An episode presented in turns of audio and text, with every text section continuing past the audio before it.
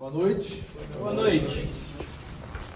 Essa semana eu fiquei pensando como que eu ia escrever meu, meu sermão, já tinha estudado, já tinha pré-esboçado, mas eu tô com a tendinite e não consigo escrever no meu computador.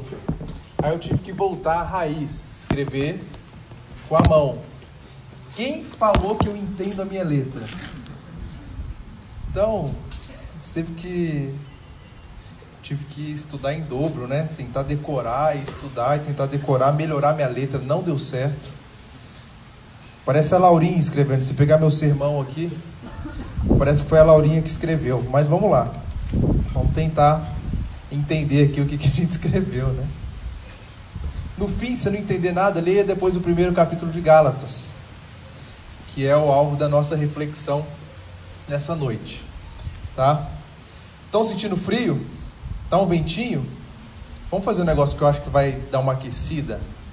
Não, não vai ser ginástica, essas coisas. Vamos fechar esse corredor aqui, ó. Fecha esse corredor aqui, ó.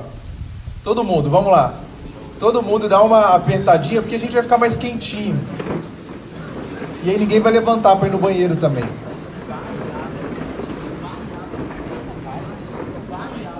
Agora sim, ó. Vocês sabem como os pinguins se aquecem?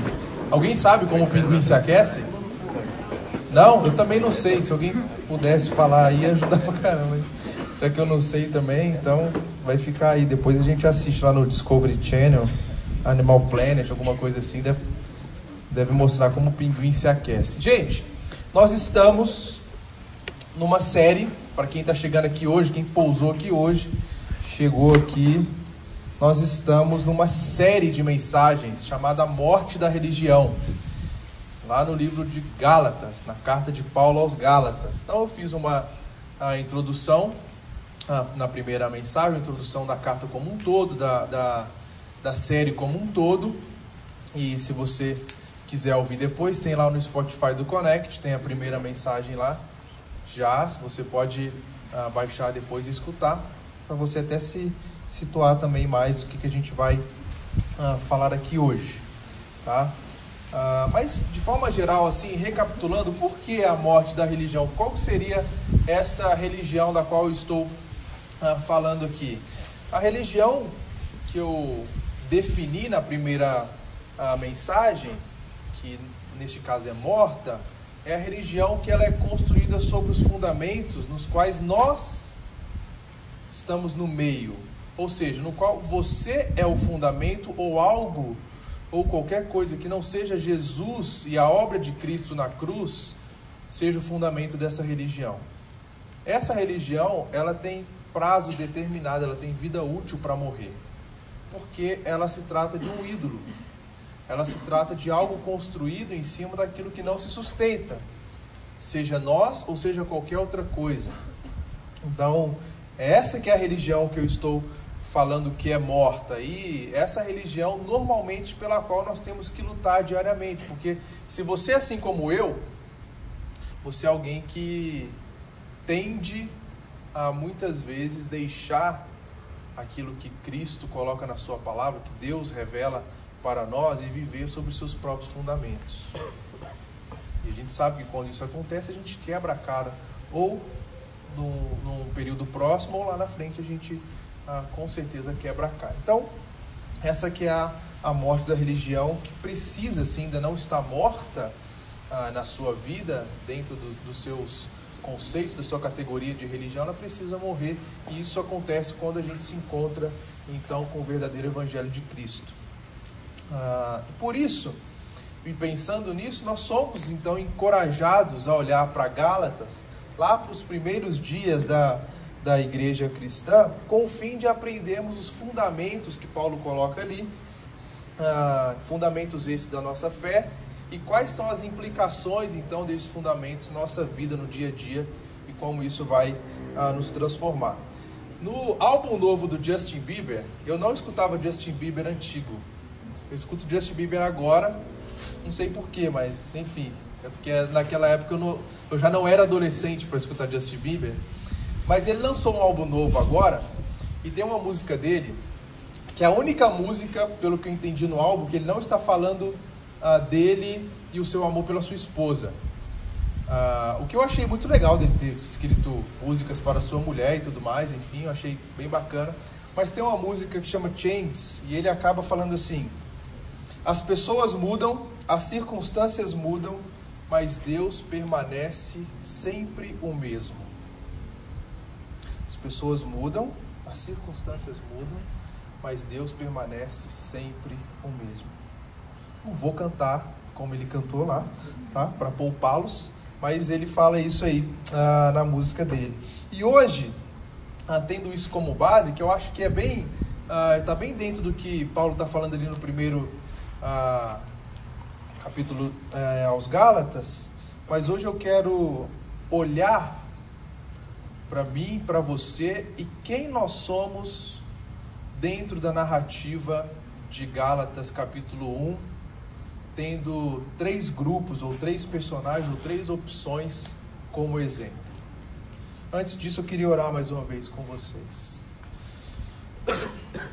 Senhor, nós te louvamos por essa oportunidade em que estamos diante da tua palavra. Pedimos misericórdia do Senhor, pedimos a tua bênção, pedimos a iluminação do teu Santo Espírito para compreendermos sermos transformados e colocar em prática o que o Senhor quer nos mostrar nessa noite. Nós oramos no nome de Jesus. Amém. Então abre aí a sua Bíblia no, na carta de Paulo aos Gálatas, no capítulo 1. E logo aqui no capítulo 1, nos versículos de 3 a 5, ele diz assim: que a paz e a graça estejam com vocês da parte de Deus, nosso Pai, do Senhor Jesus Cristo, o qual entregou a si mesmo pelos nossos pecados, para nos livrar deste mundo perverso, segundo a vontade do nosso Deus e Pai, a quem seja a glória para todos sempre. Amém. Paulo normalmente ele faz as suas saudações, né? A gente chama ah, nos seus versos iniciais, né? Ele sempre sauda as igrejas, e essa aqui é a primeira carta que ele está escrevendo, então ele usa, ele coloca bastante carinho para fazer isso, até porque ao longo da carta ele vai falar algumas coisas com aquelas pessoas ali que possivelmente poderiam não agradá-las. Logo em seguida a gente vai ver isso aqui. Mas Paulo ele está saudando, ou seja, ele está enviando essa carta desejando aquelas pessoas aquilo que ele já tinha pregado a eles anteriormente. Ou seja, eles já entendiam o que, que significava naquele contexto graça e entendiam o que significava naquele contexto paz. Graça só se pode entender uma vez que nós nos apropriamos da graça de Cristo. Sabemos que nós somos transformados não por nossas obras, não por aquilo que a gente faz, não por aquilo por sermos bons ou por sermos certinhos diante de Deus, mas é pela graça de Deus em Cristo, um favor não merecido. Ele, ele começa falando isso, graça e paz. Antes nós não tínhamos paz, e lá em Romanos 12, Paulo vai falar que nós temos paz com Deus por meio do nosso Senhor Jesus Cristo. Então ele começa falando isso, olha, eu saldo vocês aqui, meus irmãos, com graça, eu saldo vocês aqui, meus irmãos, com a paz de Deus a paz do nosso Pai e do Senhor Jesus Cristo. Então, o primeiro, a primeira opção que eu estou dando aqui para avaliarmos e vermos se de fato tem alguma identificação é esse grupo do qual Paulo está saudando, oferecendo graça e paz, que é os próprios Gálatas. Quem eram uh, os Gálatas? Eles eram judeus que moravam, uh, como eu falei na primeira mensagem, uh, na Galácia do Norte.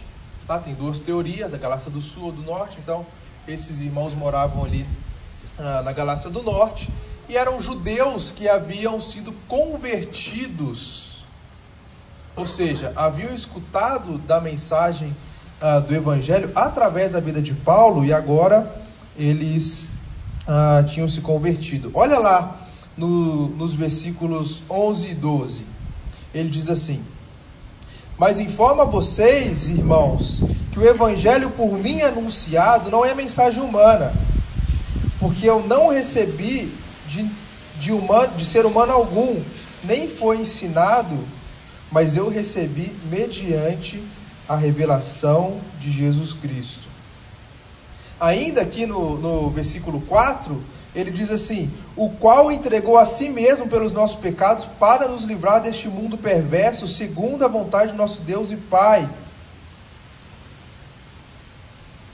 Aquelas pessoas, aqueles judeus que estavam ali, eles tinham sido abordados pelo Evangelho através da vida de Paulo, eles ouviram da mensagem uh, do Evangelho, mas eles estavam inseguros na sua fé, eles estavam fracos na sua fé, e eles então, eles então é, estavam voltando para as práticas do judaísmo. E lá no versículo 6, Paulo fala assim: Estou muito surpreso, assustado, abismado, admirado em que vocês estão passando tão depressa daquele que os chamou na graça de Cristo para outro evangelho. É interessante uh, analisar essa, esse trecho aqui, porque, na verdade, se você ler esse trecho no original, Paulo está usando uma ironia aqui, um sarcasmo. Ele está falando que está surpreso aqui, mas, na verdade, pelo que aquelas pessoas estavam vivendo, que chegou até Paulo, ele, ele estava surpreso, mas ele não é surpreso de bom. Ele estava assustado, ele estava abismado no que tinha acontecido ah, com aqueles irmãos ali que rapidamente, aceleradamente, estavam voltando para suas práticas antigas. Aqueles irmãos, eles eram inconstantes. Eles tinham entendido do Evangelho. Eles tinham entendido o que Paulo tinha pregado. Eles foram abordados com a mensagem do Evangelho que Paulo tinha pregado ali. Mas eles estavam sendo levados por um ensino falso que sutilmente estava entrando naquela igreja, naquele lugar. Veja, no versículo 7, ele diz assim, falando do Evangelho, né, do qual é a verdade e não outro. Porém, alguns estão perturbando uh, vocês e querem perverter o Evangelho de Cristo. Mas ele diz no 8: Mas ainda que nós, ou mesmo um anjo vindo do céu, pregue a vocês um evangelho diferente daquele que temos pregado, que seja anátema, maldição. Como já dissemos e agora repito, ou seja, ele já disse isso lá atrás.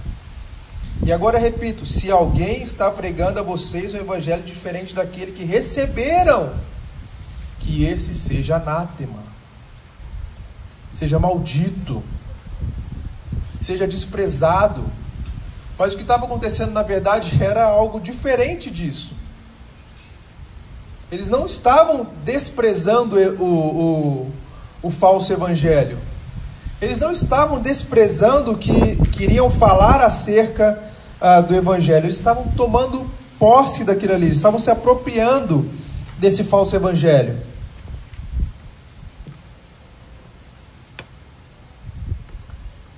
Eram levados pela dúvida pela insegurança, pela incerteza, pelo vento da doutrina, das práticas. Lá em 2 Timóteo 4, a partir do versículo 3, Paulo diz assim: Pois virá um tempo em que não suportarão a sã doutrina, pelo contrário, se rodearão de mestres segundo as suas próprias cobiças, como sentindo coceira nos ouvidos eles se recusarão a dar ouvidos à verdade, entregando-se a fábulas. Aquelas pessoas, na verdade, que tinham sido abordadas pelo Evangelho verdadeiro, tão facilmente, como Paulo está dizendo aqui, tão rapidamente, estavam seguindo outros mestres, outros ensinamentos, outras coisas que não o verdadeiro Evangelho de Cristo seguidos talvez pela própria cobiça, seguidos talvez pela própria insegurança, seguidos talvez por desprezo da palavra do Senhor. Eu sei, eu entendi e tal, mas eu prefiro a minha antiga vida aqui como um judeu. Eu prefiro a minha antiga prática aqui, que está na minha zona de conforto. Eu não vou mudar assim totalmente. O cristianismo, ele não é uma verdade assim absoluta que cabe nos meus dias aqui como um judeu. Eu já sou o povo da aliança aqui, eu já estou tranquilo. Eu não preciso dessa mudança total. Eu posso mudar, mas eu posso também manter algumas coisinhas aqui que me ajudam na minha religiosidade, que me ajudam na minha vida, no meu convívio, na minha cultura e por aí vai. O texto de Pedro, aí em 1 Pedro 3, no versículo 15, ele diz assim: Pelo contrário, santifiquem a Cristo como o Senhor no seu coração, estando sempre preparados para responder a todo aquele que pedir a razão da esperança que vocês têm. Se aqueles irmãos, uma vez entendido a mensagem do Evangelho que Paulo foi ali pregar, buscado conhecer mais o Senhor, o relacionamento com Deus, se preparado, santificado o Senhor em seu coração, muito provavelmente eles não seguiriam os passos dos falsos mestres.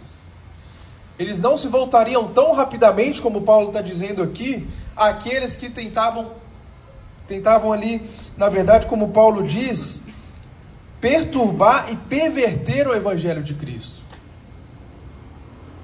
Faltou na vida daqueles irmãos santificar a Cristo como Senhor no coração se preparar para responder à razão da esperança que eles tinham.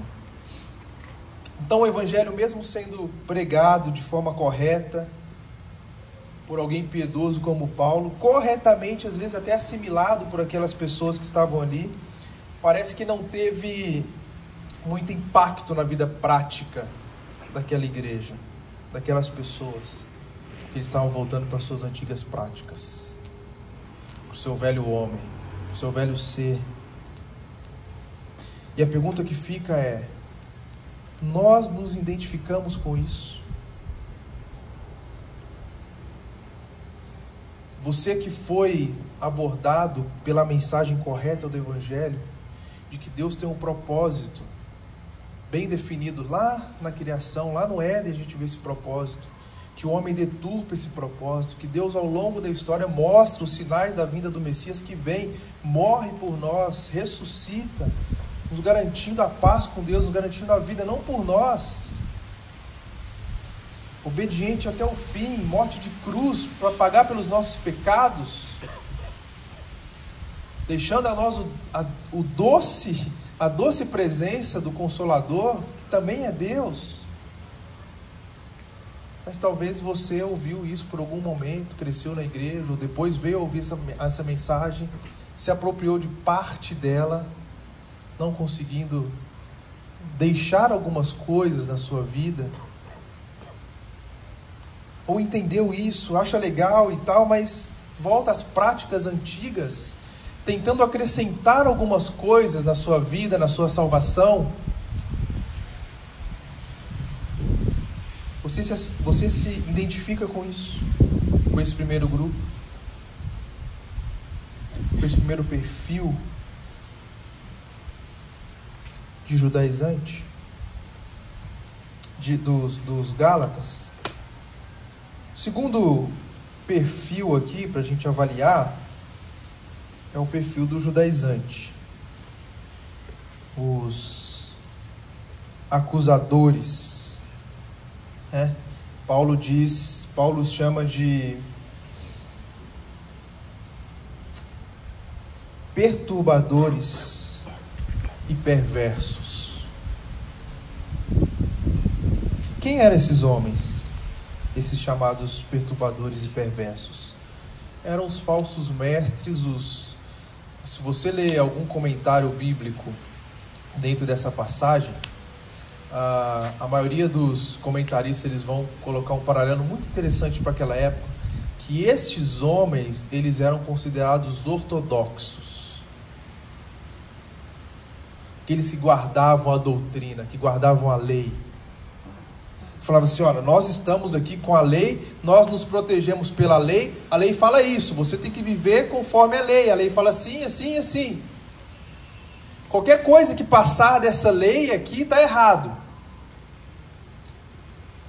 Eles fizeram os judaizantes ali, os acusadores, os que chegavam, os que chegaram ali, e conforme Paulo está dizendo, ah, começaram a perturbar e perverter o evangelho de Cristo. Olha, tudo bem, Jesus morreu, ele veio, né? Ele morreu e tal, mas não é isso não. Você ainda precisa guardar as suas práticas. Você ainda precisa olhar, observar a lei aqui judaica.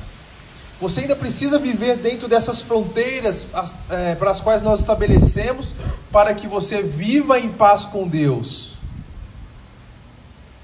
Estavam pervertendo o Evangelho de Cristo. O propósito desses homens era pregar um evangelho diferente do evangelho de Cristo, mas Paulo diz que quem fizesse isso, fosse homem ou anjo ou qualquer pessoa que fosse considerado maldito. Anátema, maldito. O problema desses sutis enganadores é que eles não confiavam na suficiência da obra de Cristo na cruz. Consequentemente, eles sabiam muito sobre Cristo, sabiam muito sobre o Pai, muito sobre a lei, mas isso era algo externo. Era algo religioso. Era algo que não fazia muito sentido para eles, era apenas cumprir um rito. Afinal, minha geração anterior cumpriu o rito, a geração anterior cumpriu o rito, a geração anterior cumpriu o rito, a geração anterior cumpriu o rito. Agora apenas chego aqui para continuar cumprindo o rito. É a história lá do do não sei se é verdadeira, mas é a história da moça que fazia o peixe e cortava a cabeça do peixe. Já ouviu a história? A mocinha lá estava cozinhando e tal, e aí a, a filhinha foi ver o que, que ela estava cozinhando naquele dia. Fazendo um peixe. E ela, a filha foi lá cortando a cabeça do peixe para fazer o peixe ali na panela. Ela falou, mamãe, por que, que você corta a cabeça do peixe? Ela falou assim, tá aí uma pergunta que eu não sei responder. Ela falou assim, porque minha mãe cortava a cabeça do peixe. Ela foi, pegou o celular, fez um FaceTime com a vovó. Vamos atualizar, né? Atualizar aí a, a história. Fez um FaceTime com a vovó. Aí a vovó, ah, é, já viu vó no celular?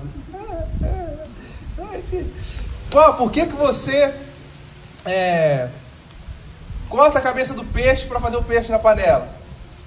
Ah, porque minha mãe cortava a cabeça do peixe para fazer o peixe na panela. Ah, então vamos ligar para minha bisavó. Aí foi lá no cemitério, a bisavó estava viva ainda. Aí ligou para a bisavó. Bisavó, obviamente, não conheço nenhuma bisavó que tenha FaceTime, né? Então ela ligou para a bisavó, vovó, por que, que você, a mamãe corta a cabeça do peixe, a vovó corta a cabeça do peixe? Eu queria saber por que você corta a cabeça do peixe. Aí a bisavó falou assim, porque a minha panela era pequena. E não cabia o peixe inteiro lá para fazer. A panela dela era pequena, então a outra pegou de geração em geração, sem questionar o porquê, sem saber o porquê, mas simplesmente porque fazia daquele jeito continuou-se essa prática. E assim eram esses homens. Eles guardavam para si a lei, mas eles não tinham sido transformados por Cristo. Assim como Paulo, na verdade o antigo Saulo, eles estavam perseguindo aqueles irmãos, mas mais que isso, distorcendo a mensagem do Evangelho. Então, imagina, esses homens, eles se ah, vêm como os ortodoxos, aqueles guardiões da sã doutrina, e agora eles olham para Paulo e falam assim: vagabundo, estava do nosso lado, perseguia igual a gente, fazia a mesma coisa, guardava a lei, e agora ele vem inovar falando que é só Cristo é só o Evangelho de Cristo e a nossa fronteira aqui, a gente não pode sair disso. Não, não, não, não, não. Paulo não vai fazer isso. Ele está equivocado. A gente precisa corrigir aquele povo dessa mensagem que Paulo, o inovador, está pregando. Religiosos, cheios de regras, sabem muito, mas não vivem nada. Sabem muito, mas não foram transformados pelo Senhor. Mais uma vez, a pergunta que fica é: nós nos identificamos com isso? Eu vim, eu vim, eu vim da geração tal, eu vim da geração tal, e assim foi, e assim foi, eu estou aqui hoje. Só a regra vale? Só o conhecimento vale? Qual o impacto disso na sua vida? Qual o impacto disso no seu coração? Qual o impacto disso nas suas atitudes? Qual o impacto disso? É só conhecimento? Talvez você seja um judaizante. O terceiro é Paulo. E tem uma curiosidade na carta de Paulo aos Gálatas. No original são 149 versículos. Paulo usa 36 para falar sobre si. E os capítulos 1 e 2, ele está, na verdade, falando da sua autoridade apostólica, está defendendo a sua história, está falando do porquê ele está ali. Veja, no versículo 13, ele diz assim: Porque vocês ouviram qual foi no passado o meu modo de agir no judaísmo como de forma violenta eu perseguia a igreja de Deus e procurava destruí-la. No 14 ele vai dizer: E na minha nação, quanto ao judaísmo, levava vantagem sobre muitos da minha idade, sendo extremamente zeloso das tradições dos meus pais. Você consegue ligar um pouco esse finalzinho com o que eu falei aqui dos judaizantes? Paulo também havia ele tinha histórico. Ele não era um Zé Ninguém dentro do judaísmo.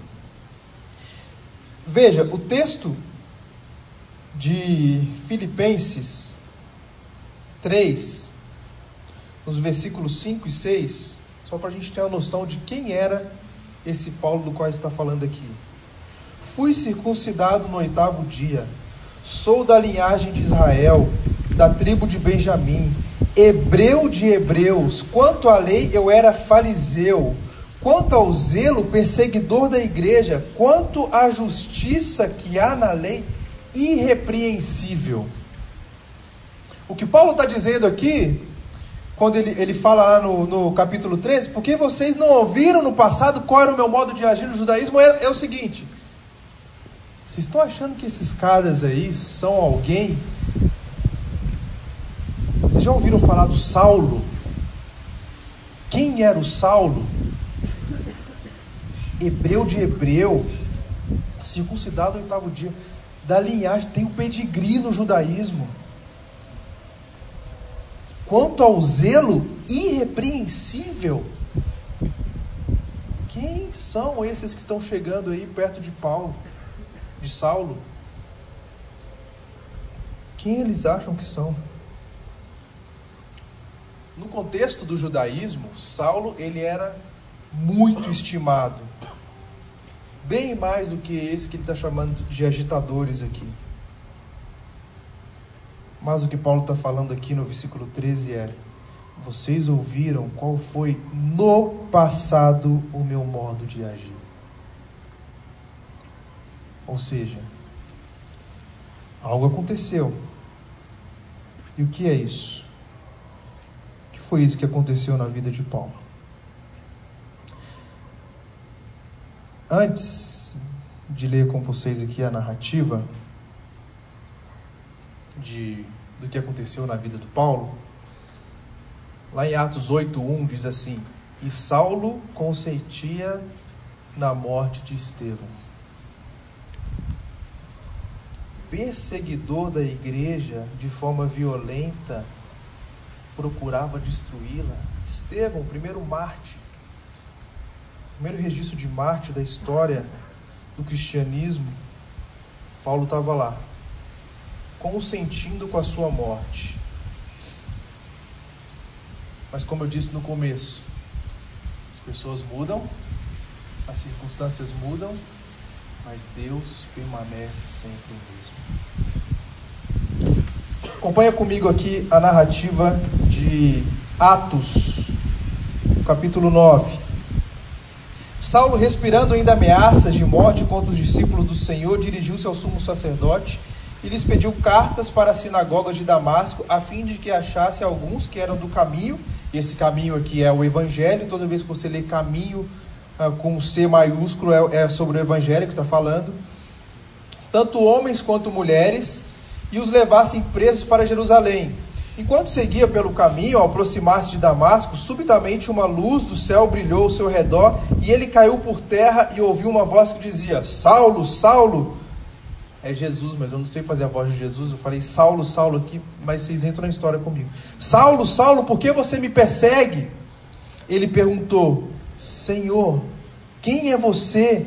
E a resposta foi: Eu sou Jesus, a quem você persegue. Mas levante-se e entre na cidade, onde lhe dirão o que você deve fazer. Os homens que viajavam com Saulo pararam emudecidos, ouvindo a voz, mas não vendo ninguém. Então Saulo se levantou do chão e, abrindo os olhos, nada podia ver. E os guiando pela mão, levaram para Damasco. Esteve três dias sem ver, durante os quais nada comeu e nem bebeu. Versículo 10: Havia em Damasco um discípulo chamado Ananias o Senhor lhes apareceu numa visão e disse: Ananias. Ele respondeu: Eis-me aqui, Senhor. Então o Senhor lhe disse: Levanta-te, vá à rua que, uh, que se chama Direita e na casa de Judas, procure um homem de Tarso chamado Saulo.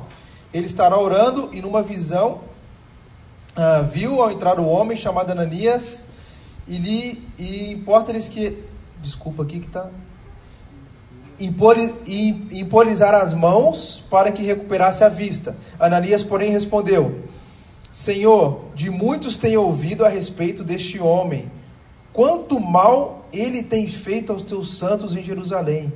E aqui em Damasco, ele tem autorização dos principais sacerdotes para prender todos que invocam o seu nome. Mas o Senhor disse a Ananias: Vá, porque este é para mim um instrumento escolhido para levar o meu nome diante dos gentios e reis, bem como diante dos filhos de Israel. Pois eu mesmo vou mostrar a ele o quanto ele deve sofrer pelo meu nome. Então Ananias foi, entrando na casa, impôs as mãos em Saulo, dizendo: Saulo, irmão, o Senhor Jesus, que apareceu a você no caminho para cá, me enviou para que você volte a ver e fique cheio do Espírito Santo. Imediatamente caíram dos olhos de Saulo uma das coisas parecidas como escamas, e ele voltou a ver. A seguir, levantou-se e foi batizado, e depois de comer, sentiu-se fortalecido.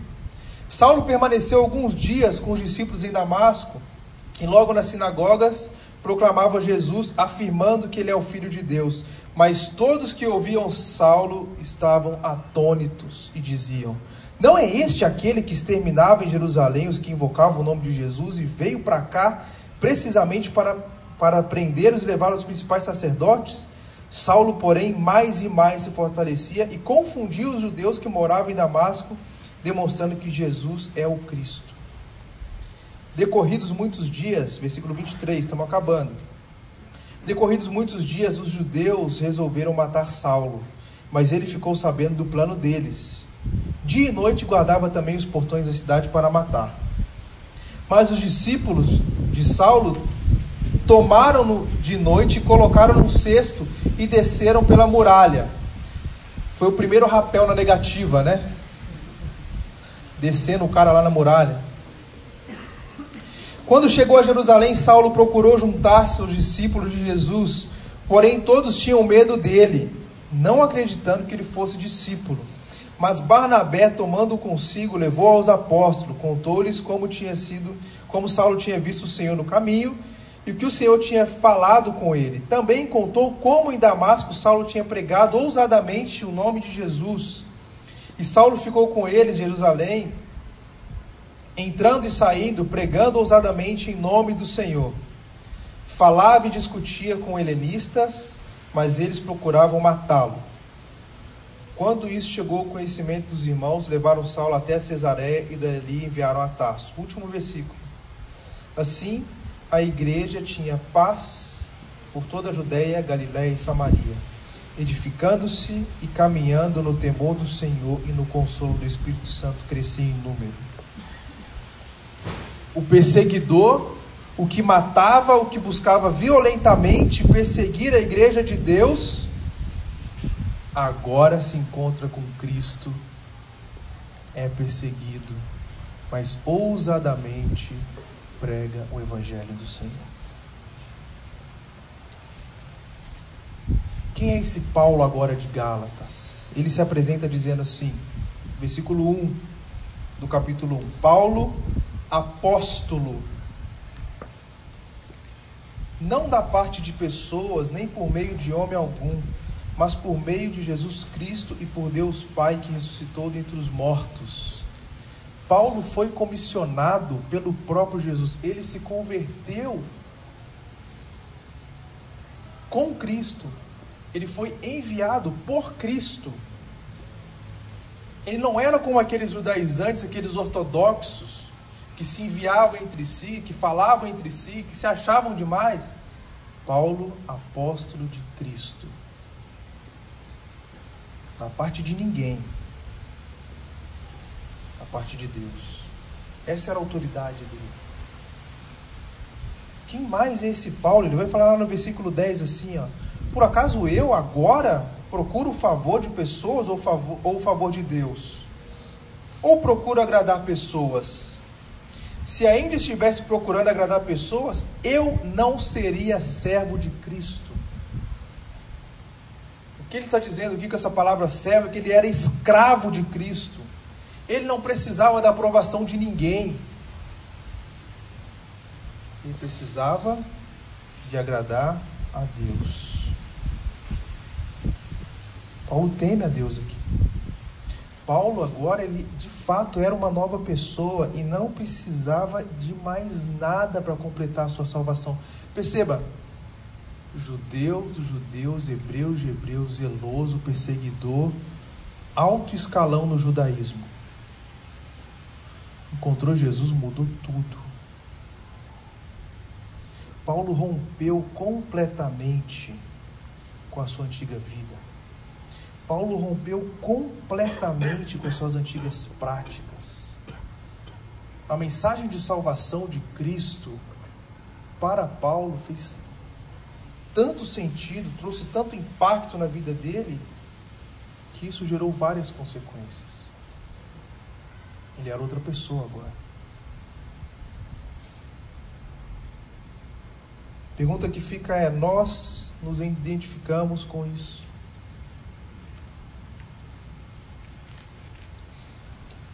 Eu concluo nosso tempo aqui fazendo a seguinte reflexão. Na dinâmica das nossas vidas, a gente pode passar por esses três exemplos como os Gálatas, que ouve, entende, aceita, mas vive apático, fraco, facilmente enganado, facilmente levado a qualquer falso ensino. E, consequentemente, por causa disso, longe dos propósitos que Deus tem para a vida de todo aquele que é salvo.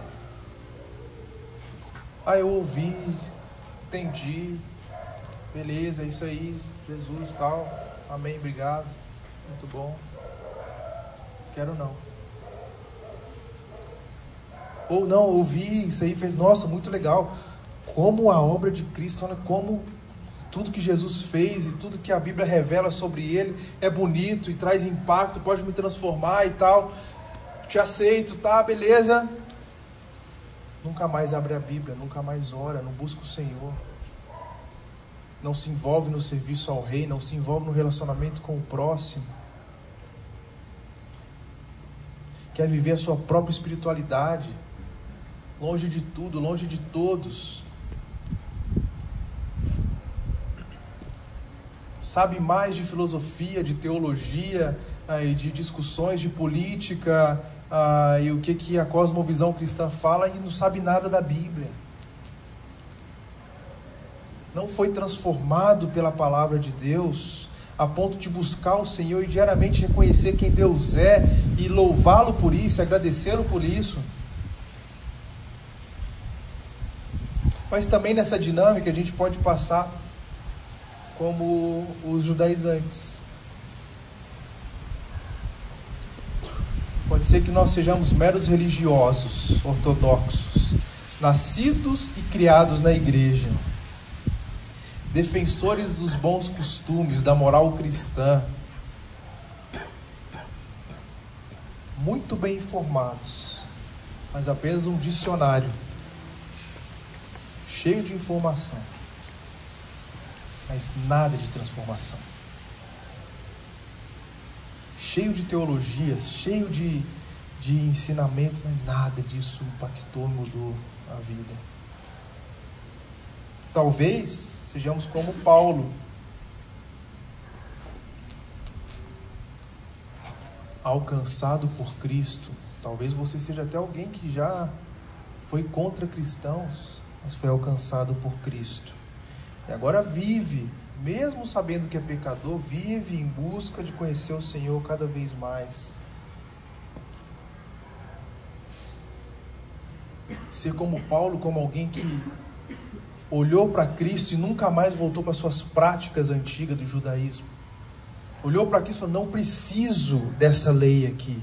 Eu tenho o Criador da lei, eu tenho o sustentador da lei, eu tenho o único que conseguiu cumprir a lei por completo. Eu não preciso de mais nada. Eu tenho Cristo. Mas eu queria apresentar para vocês uma quarta alternativa que é o próprio Cristo. E é isso que Paulo faz. Mesmo quando Paulo aponta para si como exemplo, ele fala de Cristo.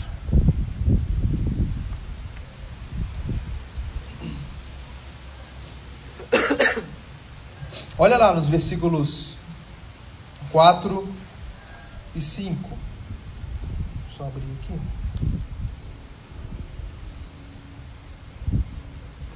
Ele diz assim: O qual entregou a si mesmo pelos nossos pecados para nos livrar deste mundo perverso, segundo a vontade de nosso Deus e Pai, a quem seja dada a glória para todos sempre.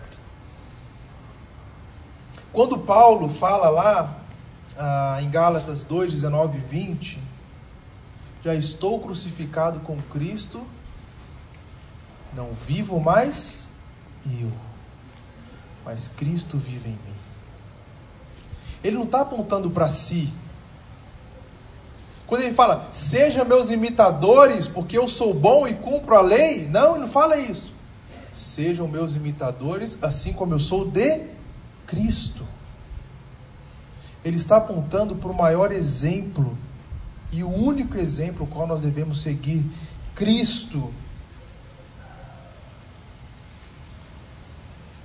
Em Gálatas 4, de 3 a 7, ele diz assim: Assim também nós, quando éramos menores, estávamos escravizados aos rudimentos do mundo. Olha o que ele fala no 4: Para nos livrar deste mundo perverso. Nós estávamos escravizados aos rudimentos do mundo. Mas quando chegou a plenitude do tempo, Deus enviou o seu filho, nascido de mulher, nascido sob a lei, para resgatar os que estavam sob a lei, a fim de que recebêssemos a adoção de filhos. E porque vocês são filhos de Deus, porque vocês são filhos, Deus enviou o Espírito de seu Filho ao nosso coração. E a este Espírito clama: Abba, Pai. Assim, você já não é mais escravo, porém filho. E sendo filho, também é herdeiro de Deus. Cristo é o nosso alvo, porque é Ele que faz de nós, que éramos escravos, filhos de Deus. Cristo é o nosso alvo, porque só Ele pode somente Ele pode cumprir toda a lei. Somente Ele pode dar a mim e a você a real noção de que a nossa religiosidade é morta. Que seguimos como os Gálatas fizeram não leva a nada. Que se formos para a, a ortodoxia dos fariseus, judaizantes, não, não chegaremos a lugar nenhum. Que se seguirmos o exemplo de Paulo, nós nos depararemos com seus pecados também. Mas Cristo é suficiente para mim e para você. Então, por isso, não vale a pena você seguir aquilo que você acha que é correto.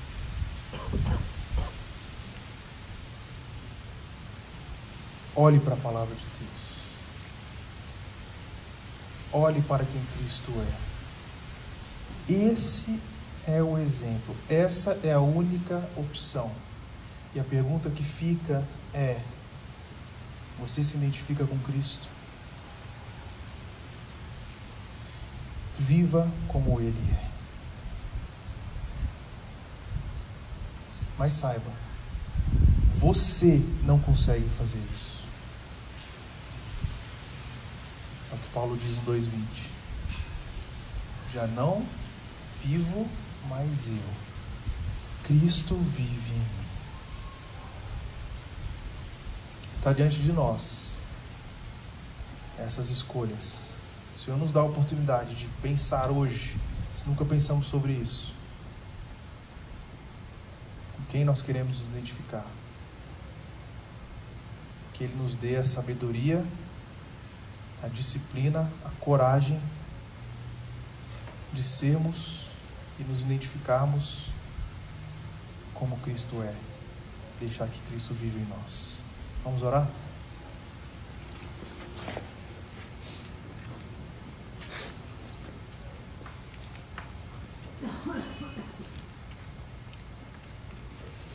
queria que você tirasse esse tempo agora, nos próximos minutos. Eu quero dar um, um tempo, na verdade, para você refletir sobre isso que a gente falou. E ao refletir sobre isso, considerar com quem você tem se identificado dentro dessas três opções. Saiba, pessoas mudam, as circunstâncias mudam, Deus permanece o mesmo. Você pode ter perseguido, você pode ter cuspido na cara do Senhor, você pode ter feito qualquer coisa, sido mais podre deste mundo. Se encontra lá no abismo da religiosidade ou do egoísmo, da desgraça, a vida estava boa, a vida estava ruim, Deus continua o mesmo. Ele não muda. Essa certeza que nós temos e essa esperança que nós temos hoje de parar e refletir, Senhor, eu preciso ser mudado. Mesmo que as circunstâncias não venham mudar, a partir de agora, se o Senhor me mudar, se o Senhor me transformar, e eu caminhar contigo, isso será o suficiente. Começando as aulas, quem estava de férias, voltando do emprego, a nova realidade, essa é a hora de se identificar com Cristo, de não ser um religioso, de não ser um apático, mas de ser alguém transformado pelo Senhor. Pai, nós te louvamos pela tua palavra. Tua palavra é suficiente para nós. Tua palavra revela o quanto, quão podre nós somos. Vezes pela nossa apatia e indiferença com o Senhor, outras vezes colocando a nossa religiosidade como aquilo que nos garante. Tenha misericórdia, Pai, de nossas vidas, Senhor. Transforma o nosso ser porque só o Senhor pode fazer isso, Pai. E uma vez transformados pelo Senhor, nos dê vontade, alegria, disciplina, zelo pela tua palavra, zelo por conhecer mais o Senhor, zelo por desenvolver um relacionamento contigo e firmar a nossa fé e saber o motivo da nossa razão, da nossa esperança, da nossa salvação. E Pai, uma vez fazendo isso em nós, transforme o nosso caráter dia a dia, para que encontremos em Ti, na cruz de Cristo, razão para viver neste mundo perverso. Como é difícil, Senhor, como é difícil, Pai. Mas para o Senhor nada é impossível, porque o Senhor permanece o mesmo. Abençoe a mim, abençoe os meus irmãos aqui, Pai. Dê a nós nesse, esse retorno às nossas atividades acadêmicas, trabalho, enfim, Deus, vivendo uma nova realidade, longe de casa, longe da família. Deus, não nos deixe negociar os princípios que o Senhor coloca na tua palavra. Não nos deixe negociar a nossa identidade, que só o Senhor pode transformar, Deus. Faz em nós, faz de nós, discípulos do Senhor Jesus Cristo. Face de Cristo reflita sobre nós, até que o Senhor venha, Pai. Nos coloque de pé, Senhor, dia após dia, diante do Senhor da tua graça e misericórdia. Nos ajude, Pai. Nos ajude, Senhor.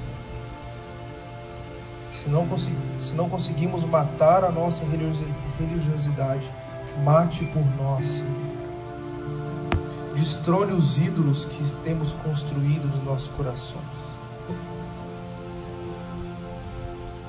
Nos dê alegria de viver e desfrutar do desenvolver da salvação que o Senhor tem para nós.